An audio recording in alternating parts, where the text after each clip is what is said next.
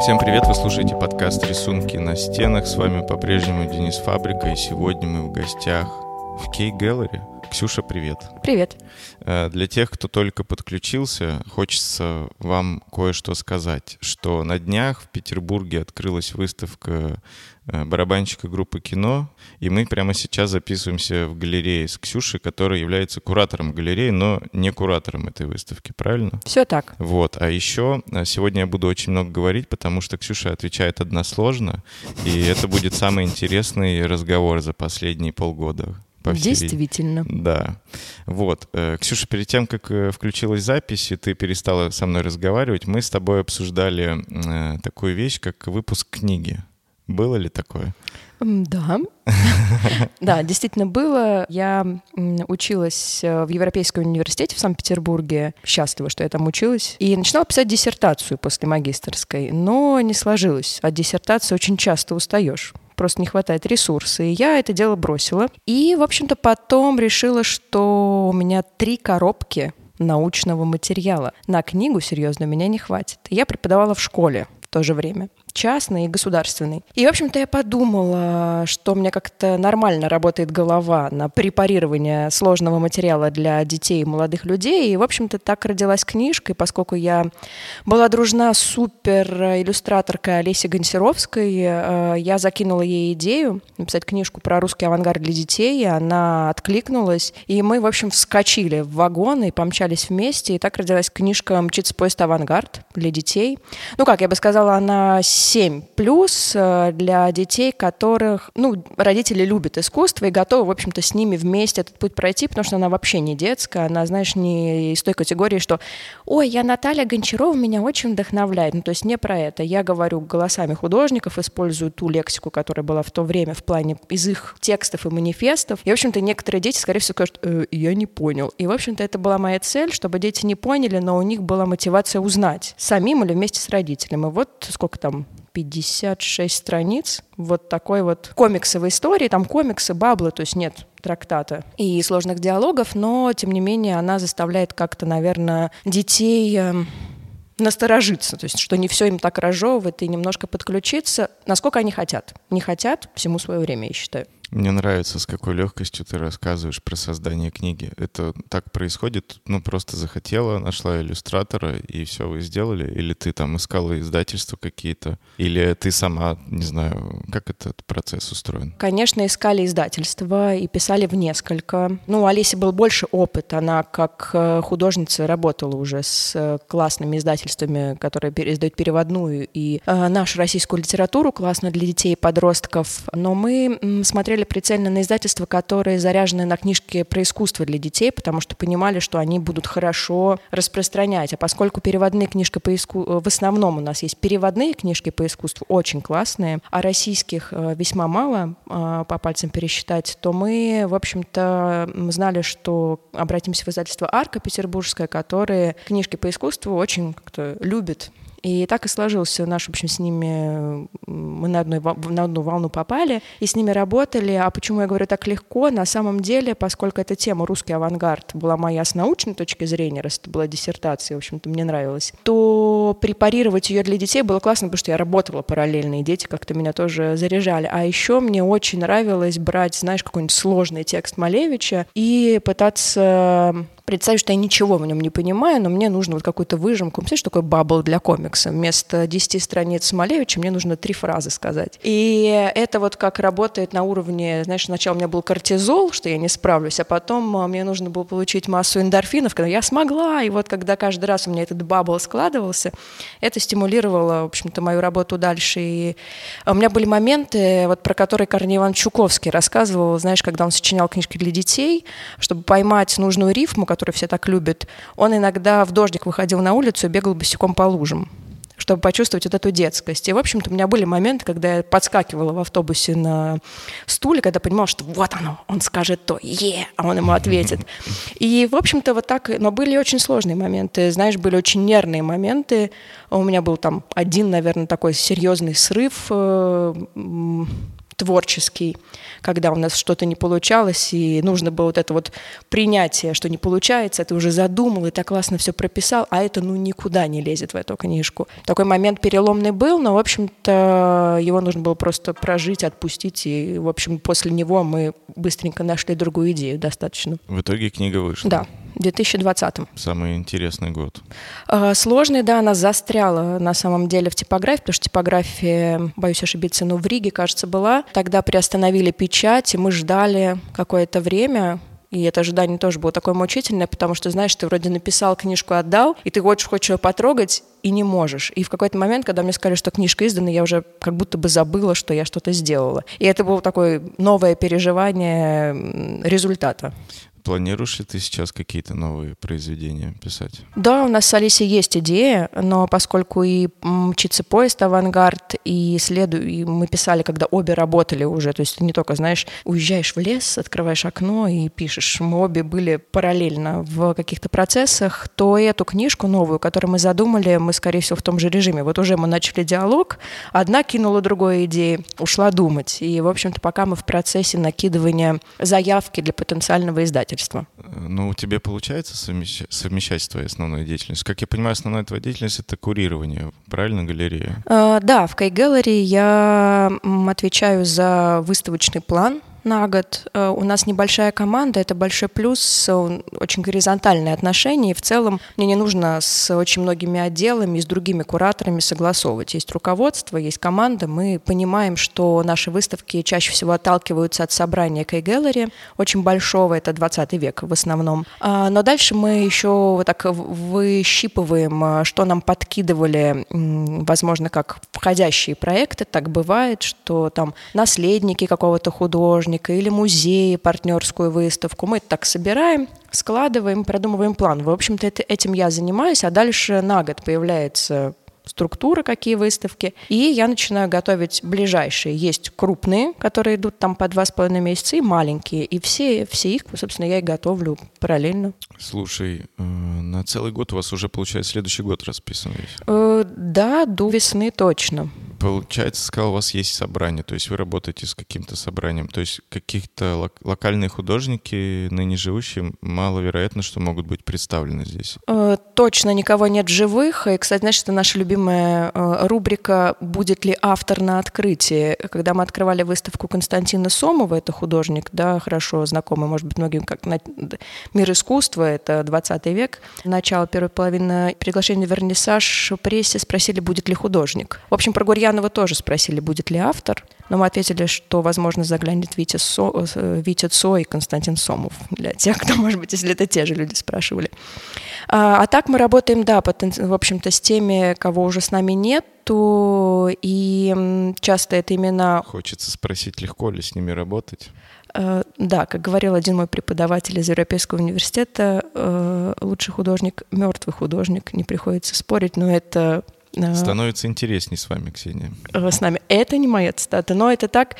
Просто на самом деле, когда ты делаешь, худ... вот как Гурьянова, выставку, э, много кто знал этого человека, безусловно. Это было очень крутое время. И когда ты делаешь, есть очень много сторон, которые, в общем-то, дочерне принимают очень участие в выставке, но у каждого есть мнение. Это супер сложно, потому что ты все время должен лавировать, в общем-то, между главными людьми, кураторы команды, и теми, кто тебе дает рекомендацию. И это сложно, потому что свежо очень время, когда этого художника помнили. Поэтому, когда ты работаешь с художниками с начала 20 века, сложность тоже есть, потому что есть знатоки и специалисты, которые, конечно, бы сделали все по-другому, по-другому бы сказали, но, по крайней мере, художник а, уже в этом участие не принимает. Чтобы стать куратором, нужно же высшее образование, да?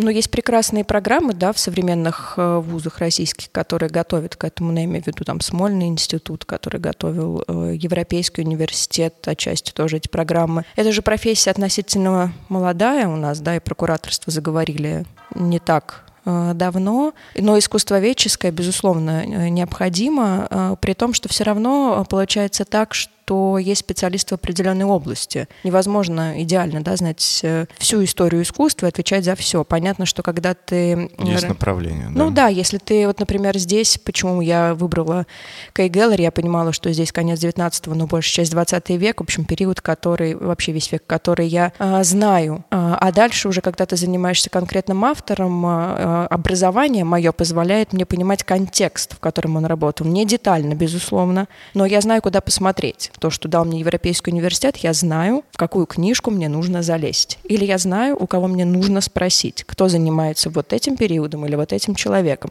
Это такое, знаешь, как э, в голове такие гиперссылки Википедии. Нажимаешь так, о, вот эта фамилия. Значит, ты будучи юной, решила, что тебе нужно изучать искусство и пошла учиться на куратор или как это было?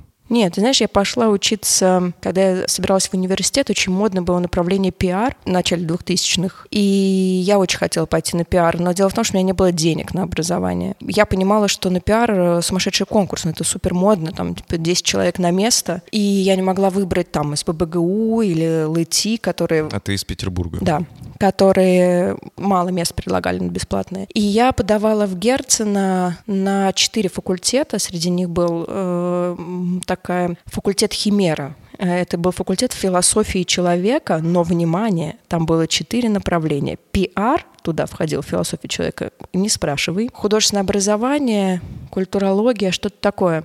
И я пошла на философский, понимая, что первый год будет общий, а потом, в зависимости от того, сдашь экзамены, ты пойдешь на пиар или туда-то. И я очень хотела учиться на пиаре, но один преподаватель Э, на которого я была ужасно зла. Потом я поняла, что он сделал, наверное, за меня выбор. Он поставил мне тройбан за какой-то экзамен. И, в общем-то, нельзя было пересдавать.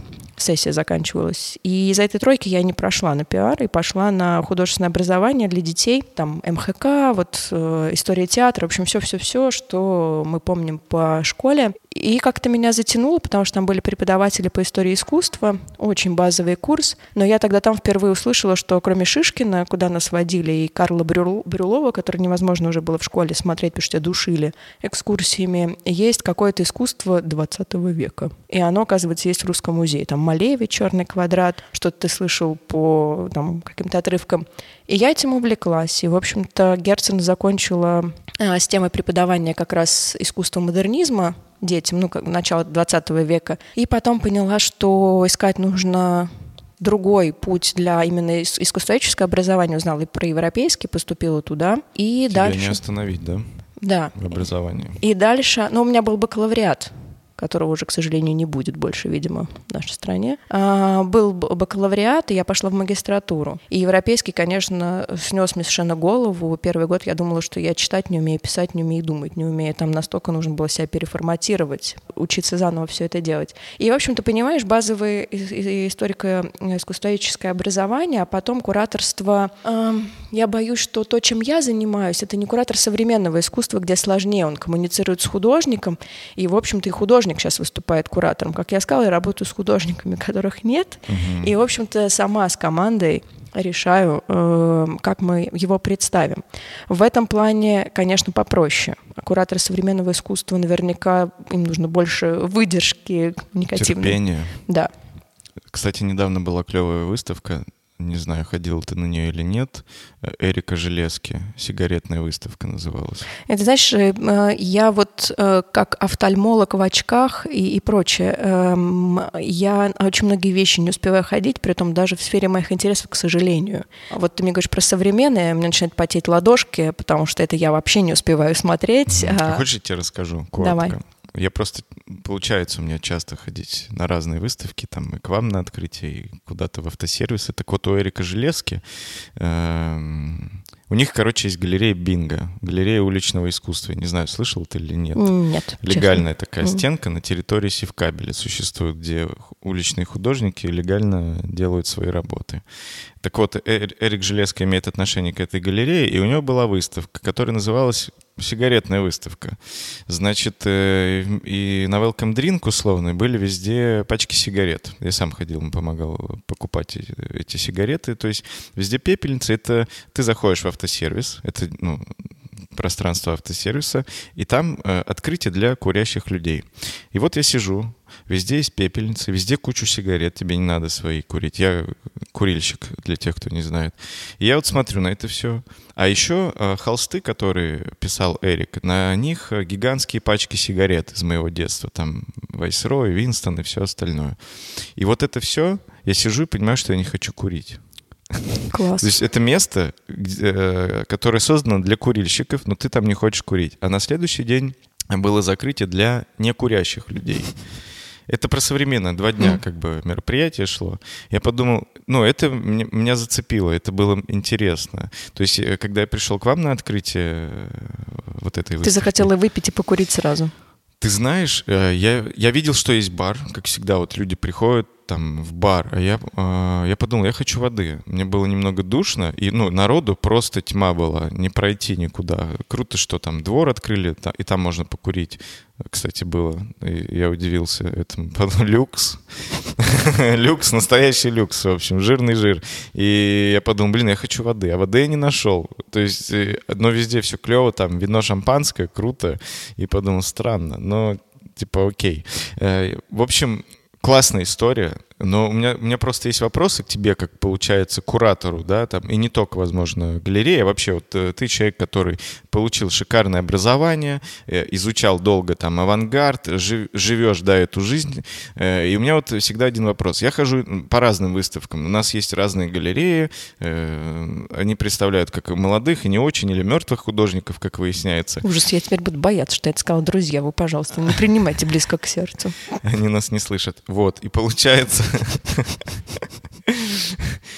один вопрос. Вот э, для кого это все мы делаем? Мы это там иногда я тоже просто выставки делаю. То есть вот смотри, у тебя это профиль твой, да, там это как образование, не знаю, внутренняя потребность. Но для кого вот все э, все это происходит? Это не претензия, вопрос, угу. а я хочу в этом разобраться просто. А ты как человек, который в этом варишься и ты этим занимаешься не первый год, ты может подскажешь мне? Что ты думаешь вообще по этому поводу? Э, ты сказал, что у нас не будет серьезных вопросов. Кажется. Кажется, я кого-то наебал. Да. Вообще сейчас, конечно, людям, безусловно, нужно смотреть на искусство, потому что, как сказать, кино больше проката не будет, понимаешь? Нужно куда-то ходить, смотреть э, некоторые живых картин. Мы, правда, не предлагаем 3D, но все равно. Э, но вообще... Э... Я думал, сейчас вектор там дальше пойдет. Я уже тоже... Теперь у меня уже ладошки начали потеть. Мы в галерее делаем как? У нас на самом деле на такое направление. Я про нас скажу, потом попробую uh-huh. что-то общее. Мы работаем с довольно известными художниками для широкого зрителя. Ну, к примеру, в нашем собрании есть Борис Кустодиев, чью выставку мы делали. Все знают Бориса Кустодиева как художника русских Венер э, шикарные женщины э, обнаженные и тройка зима. Все это хорошо знают, потому что все ходили в русский музей, э, все помнят упаковки коробок конфет э, с Шаляпиным, да, все ходили в Третьяковку. А мы понимаем, что в нашем собрании там не совсем тот кустодиев, к которому все привыкли. А вот еще есть частные собрания, где тоже не такой кустодиев. А вот, оказывается, худож... Э, кустодиев еще театральный художник, скульптор, давайте все это покажем. И мы делаем выставки для людей, широк... широкой аудитории, семейные, пенсионеры к нам очень часто ходят, и мы их очень любим которые привыкли к одному образу художника, а тут мы предлагаем на него посмотреть с другой стороны. И, в общем-то, так часто и получается. Поэтому мы делаем э, искусство и выставки для тех, кто вроде, знаешь, такой хрестоматийно привык к какому-то образу определенного автора, и тут он приходит и видит что-то новое для себя. И, конечно, э, я сейчас на основании отзывов вижу, что люди э, понимают, что, о, я вообще не ожидал, что вот это он делает то-то, или что он вот там в такой-то технике писал. И мы как бы как образовательная какая-то подспудно э, функция выполняется, и, в общем-то, это здорово. Поэтому наша цель такая — донести, что, возможно, тот художник, к которому мы привыкли смотреть под определенным углом, у него, оказывается, есть другие какие-то грани. Как вы находите эти материалы?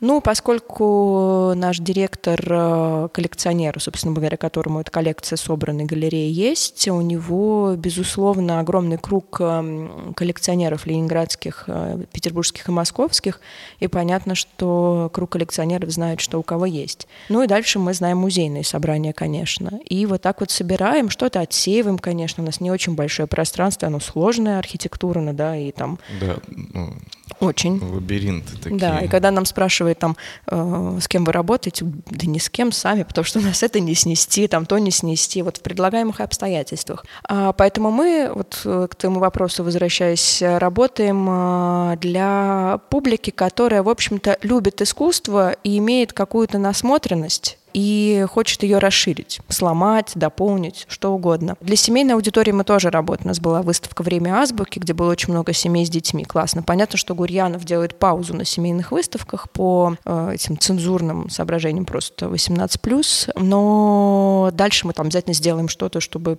детей и взрослых как-то объединить снова. Что касается э, других музеев, и, конечно, то я думаю, что если мы говорим про выставки 20 века, для многих э, есть очень много много неоткрытых тем. И есть уже в силу того, что мы в веке 21 много событий знаковых, юбилейных. Сто лет там, такому-то явлению, 120 лет такому-то явлению. И понятно, что мы все, мы с вами, современники, не видели этих явлений сто лет назад. А часто так случается, что они очень созвучны актуальному контексту. И чем, больше, и чем больше выставок, которые нас отсылают в прошлое, мы находим связки, тем больше мы как-то чувствуем, как бы, сейчас я очень так, связь времен, но это философский факультет отзывается, связь времен времен, понимаешь? И люди как-то, они начинают разбираться. Еще я заметила, что э, зрители стали более вдумчивые, и они ходят не просто поставить галочку, э, что, в общем-то, тоже имеет право на существование, но приходит кто хочет прочитать тексты, он хочет даже, чтобы мы предложили альтернативные маршруты по выставке, чтобы разобраться. Поэтому это как э, послушать подкаст, как прочитать книгу. Это выставка как эм, соучастие как бы в процессе. Поэтому, мне кажется, э, мы делаем эти выставки для людей, которые готовы активно смотреть и, и активно воспринимать, потому что, ну, особенно сейчас, когда, в общем-то, это становится своего рода таким эскапизмом, да, и как бы погружение в какую-то другую среду. Ну и плюс, мне кажется, все выставки современные, которые проходят, они, опять же, немножко про э, образ там музея, галереи, может быть, не совсем традиционного. Мы же все помним немножко такие скучные проходы по залам, постоянных экспозиций. Любая временная выставка, она тебя как бы реставрирует твой травматический опыт хождения по залам с экскурсоводом, где нельзя было на пол сесть, если ты уже взрослый. Мне кажется, что вот эта реставрация твоего зрительского опыта, она очень важна, и поэтому чем больше выставок, которые это делают, тем круче. Когда тебя воспринимают на равных. Смотри, и мы тебя не получаем, а мы тебе предлагаем классный опыт погружения. Да, про связь времен сто процентов понимаю, о чем речь. Сейчас э, читаю книгу «Неофициальное искусство Петербурга» после блокадное время, когда вот угу. всякие первые художественные объединения художников появлялись, еще до там новых художников, там 50-е, 60-е. Интересные вещи, всем рекомендую почитать. Да, у нас, кстати, в Кайгеллере очень большое собрание э, послевоенного неофициального искусства. Это Арефьевский круг, и все. Мы делали выставку «Нонконформизм» три года назад, кажется, летом. Э, и, конечно, та сила, с которой художники, не хотевшие входить в официальные круги, объединялись, не имея при том никаких э, материальных на это возможностей, рисуя на чем попало, потому что холсты и краски стоили очень дорого, их просто было не достать, если ты не в Союзе, конечно, поражает, и в целом, наверное, Поражает, сколько в лагерей отправилось художников. А, да, это отдельная, конечно, история. Но это, понимаешь, еще и раньше. Ты, ты до войны можно копнуть, там вообще страх страшный. В общем, то, что Хармса замазали, ты знаешь, это вроде как бы для многих, да что там просто, да, там краской по стенке прошлись, подумаешь, а у тебя такой как бы где-то там не жил, флешбэк вообще, как, в принципе, стерли э, всех, включая и Хармса в 30-е годы. Страшно Символизм. довольно. Да, довольно страшно. Такое сегодня у нас утро с тобой. Ударная. В общем, а, смотри, тут все понятно вопрос, э, эта выставка создана, потому что вот э, юбилей вот этот шикарный, да, идет? Или это было все запланировано, конечно же, за год, как у вас планы выстраиваются? А, нет, как раз ты знаешь, летом так получается, что в Кайгеллере весна, осень, зима, они такие, как мы между собой называем музейно-академические выставки про имена, когда сообщество искусствоведческое, оно в городе условно, и можно э, всех собрать и показать много участников, музейщиков и так далее, чтобы представить работы. Лето у нас всегда на проект больше адресованный, ну, такую легкость и на молодежную аудиторию, может быть. И так складывалось просто все, все время, что я здесь работаю. И э, выставка Гурьянова, она была задумана несколько лет назад, но понятно, что всегда идут там какие-то перестановки, и она должна была в других местах в городе состояться. И потом мы сейчас, а, готовясь к лету, ну, сразу, как обычно, разложили там все наши идеи, которые были на лето. У нас прописан план, а обычно, знаешь, бывает, что там стоит лето и четыре идеи, и нужно выбрать и понять, что по силам. Вот с Гурьяновым было то же самое. Потом, в общем-то, случилось то, что случилось. Мы все немножко выпали как бы в ситуацию очень подвешенную, странную, с непониманием, как и многие коллеги, что делать и делать ли дальше. Взяли паузу все, а, ждали, что все это закончится, и, в общем, общем-то, как-то, но вот мы здесь, и тогда у нас э, встало понимание, что нужно, наверное, что-то продолжить э, делать. Мы перебрали, мы поним, думали, насколько это уместно сейчас, там именно Гурьянов, э, а потом мы начали думать, а насколько вообще сейчас уместна какая-либо выставка.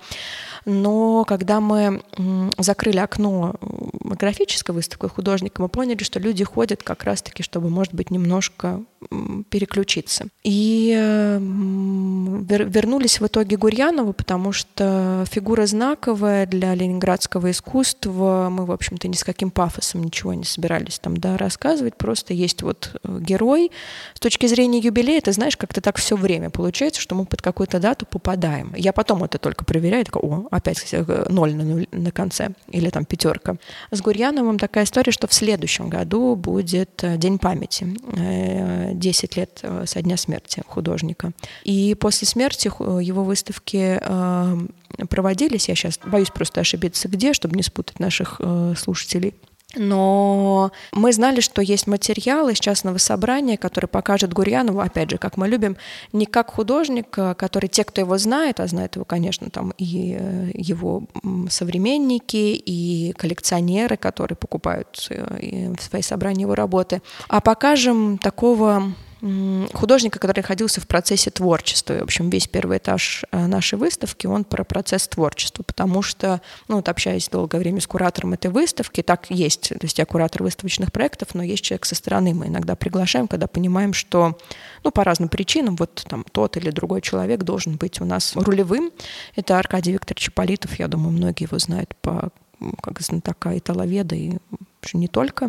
Мы пригласили, конечно, э, он э, показал Гурьянова как человека, стремящегося к перфекционизму, ищущего там ту самую форму или ту самую композицию, что хорошо видно на грибцах э, на первом этаже нашей выставки. И, в общем-то, Гурьянов, когда он начал серьезно уже заниматься искусством после того, как оставил группу кино, после кончины Виктора Цоя, и перешел вот к такой серьезной живописи, потому что до все немножко рисовали, что-то фломастерные рисунки, раскраска. Это было просто просто такой пульс жизни. Ты, на, ты музыкант, ты на выставке ходишь, ты вот тут порисуешь, тут порисуешь. Это, в общем-то, образ жизни, как у авангардистов. Это очень все а, параллельно. Ну, то есть опять переклички. А, но после 90-х он стал таким а, художником, который стремился, ну, в общем, как новая Академия изящных искусств, к классической форме, к поиску вот этого идеала красоты, который был свойственен там в античные времена, потом новая Академия изящных искусств в Петербурге в 90-е годы. Но вот чтобы этот идеал достичь, он проходил путь. И на самом деле вот эти стертые работы внизу, они очень напоминают Михаила Врубеля. Я сейчас не сравниваю этих двух, потому что Врубель как бы у нас уже скала, да, зарекомендовавшаяся в истории искусства, но просто по отношению, потому что Врубель, например, как вспоминают современники, мог прийти на свою выставку и э, начать стирать свою картину, которая уже висит, чтобы вот перерисовать. У него с демоном, с образом демона была вот особенно э, прочная связь и немножко такая психопатологическое такое желание все исправить. У Гурьянова тоже была, мы вот сейчас с тобой пишем подкаст, а слева справа от меня картина «Кентавры». Она висит э, для тех, кто пойдет перед лестничным проемом на балкон. А, так вот, эта картина, она совершенно другая была изначально. Она хранилась в частном московском собрании. И Гурьянов пришел к коллекционеру, который уже купил эту картину, другую, и, в общем-то, начал все стирать. И коллекционер успел выхватить эту работу, чтобы Гурьянов окончательно все не замазал, она осталась вот в таком виде. Офигеть. Да. Инсайдерская информация. Нет, это все на самом деле существующая история. Понятно, что сам про это рассказывает, и вот хранит, собственно, это в таком виде. Как будто не хватает чуть-чуть описаний, понимаешь? Люди А, приходят, там написано техника. Для этого у нас будут экскурсии Ту-ду-ду-ду, Мгм. бесплатные, где мы, в общем-то, про это чуть-чуть расскажем. Но это попозже, да? Ну да, мы запустим сейчас немножко, подготовим ребят, которые будут водить, э, и я им все про это расскажу, они потом будут зрителям передавать. Супер, я приду. Да. А, Поэтому с Гурьяновым история такая, что да, как бы знаковая фигура, и потом это стало какой-то традицией. Вот Виктора Цоя мы показали в первый сразу год после карантина, и, конечно, это была какая-то, ну, супер э, посещаемая выставка. Понятно, что очень много молодежи ходило. Мне кажется, это сейчас у нас молодежь м, ходит чаще в нашу галерею, потому что от, после Виктора Цоя они прямо как-то узнали, и это очень здорово. А, И Гурьянов, может быть, ну, в группе кино Виктор Цой, конечно, скажешь Вит- Виктор Цой, там все, все знают. А может быть, Гурьянов, как был Густав, барабанщик кино, он, э, ну, не так отзвучит, но как художник, возможно, всем интересно узнать другую жизнь человека, которого ты знаешь там по определенному виду творчества. Понятно, что если Гу- Гурьянов барабанил, то он, там, он еще брал кисточки в руки, а что он делал тогда? Кстати, барабанная установка, которая нас там стоит, все спрашивают, откуда мы взяли. Э, да взяли это установка Георгия Гурьянова. Посмотрите его клип, он барабанит, да, вот он на этом барабанил, Серьезный подход. да. Долго вы готовили? Ты знаешь, э, поскольку у нас были вот эти сомнения, открываться, не открываться, мы подготовили выставку за два месяца. А, Но нам повезло, что очень много работы было в частном собрании в Петербурге, и что-то было в Москве, но по опыту мы уже работали с этими людьми, у которых брали в Москве, с частью, и смогли договориться и привести все. Так что, ну, два месяца ушло. Серьезно Ну, ты два месяца переговоров, то есть мы, конечно, быстрее монтируем. Имеется в виду два месяца вот таких вот э, сомнений, самоопределений, понимания, сложится, не сложится, а сложится из чего. э, и как-то... А вот уже сам процесс, когда запущен, то, конечно, быстрее. Обычно мы выставки монтируем недели-две, если сложно, а мы всегда оставляем недели-две, потому что часто бывает расставим, уйдем, все придем, переделаем, чтобы вот была возможность вот этого э, шага влево, шага вправо. А еще часто бывает, что мы все развесим, поймем, что, о, а вот здесь бы неплохо там всю стенку закатать условно э, вот такой вот картинкой. Потому что у нас нет, все спрашивают, дизайнеров или какой-то команды, которая приходит и говорит. Это сложно для нас потому, что у нас э, самый директор и моя коллега Кристина, которая тоже директор э, галереи, очень вовлечены в процесс, и мы можем менять там раз пять все, что мы придумали. Когда ты работаешь с архитекторами, тебе покрасили стенку в зеленый, говорят, вы просили зеленый вот для этого, а мы можем так поработать, что мы попросили зеленый, а завтра поймем, что он должен быть синий. Ну так радикально мы не красим, мы не такие. Но, конечно, я имею в виду, это утрирую, что мы можем поменять. И, конечно, есть страх, что просто нам просто скажут, ну, ребят, так не делайте. Поэтому мы делаем все сами, чтобы иметь возможность, условно, самим как бы от своих же идей отказываться. Это сложно, но в этом есть свои плюсы. Немного отвлечемся от Мгм. твоего места работы регулярного. Есть места в городе, куда ты сама ходишь? Я хожу, стараюсь ходить к коллегам в музее Ахматовой, правда. Э, Я, мне близок их подход э, просто экспонирования, и, конечно, они иногда делают совершенно потрясающие выставки, как, например, была э, Булгаков и Ахматова, э, когда они построили вот этот коридор, с, где за каждой дверью что-то было, это невероятно. А еще если ты понимаешь, где они это построили, какое место это в реальности. Я просто очень часто снимаю шляпу а, перед э, всей командой, как они делают. э, Интересно. Хожу в корпус Бенуа просто потому, что Русский музей 20 век и в силу своего как бы, профессионального интереса хожу туда, но я могу сказать, что я хожу смотреть и вещи туда, потому что мне не всегда нравятся э, выставки там, э, как, как сделаны, но вещи я хожу. Но как бы тут я тоже не могу сказать, у нас тоже бывает иногда просто развеска, поэтому, знаешь, никогда не ругаю за просто развеску, потому что иногда это единственная, в общем-то, единственная возможность просто развесить картины, показать художника. Но бывают некоторые нюансы, на которые уже глаз цепляется, который заставляет меня говорить, что мне не очень там комфортно именно смотреть было на эти вещи, вот по этому принципу. Но туда я хожу регулярно в силу профессионального интереса. Ты знаешь, наверное, к своему стыду, это два места, куда я могу. Еще, понимаешь, так бывает, что я часто вещи там забираю для наших выставок и просто говорю, коллеги, я заскочу посмотреть. У меня не всегда хватает времени. А вот слежу я, конечно, за много чем в городе, если есть возможность куда-то... Я очень жалею, ты знаешь, что я в Москву не могу часто отправиться и посмотреть, что там. Я пропустила очень много. Я бы ходила бы на все то, что в музее импрессионизма русского делают. В Третьяковку, безусловно. Э, в новую Третьяковку, но, к сожалению, не всегда могу. А, а вот из современных, э, ты знаешь, я хожу периодически в Диди на Васильевский остров. Я живу недалеко, и там периодически смотрю, что они, когда прохожу мимо и захожу туда, была вот выставка классная про вышитую архитектуру. Да. Саша Браулова, вот это я ходила смотреть и большое удовольствие получила. В новый музей на Васильевский хожу, потому что они тоже показывают неофициальное ленинградское искусство. К сожалению, у нас не так много что происходит, должна сказать. Это точно. Про уличное искусство я э, чуть-чуть далека, не могу сказать, что слежу и, и смотрю. На Севкабель, когда прихожу, обращаю тем внимание. Интерес, тем интереснее, что мы записываемся в этом подкасте. Да.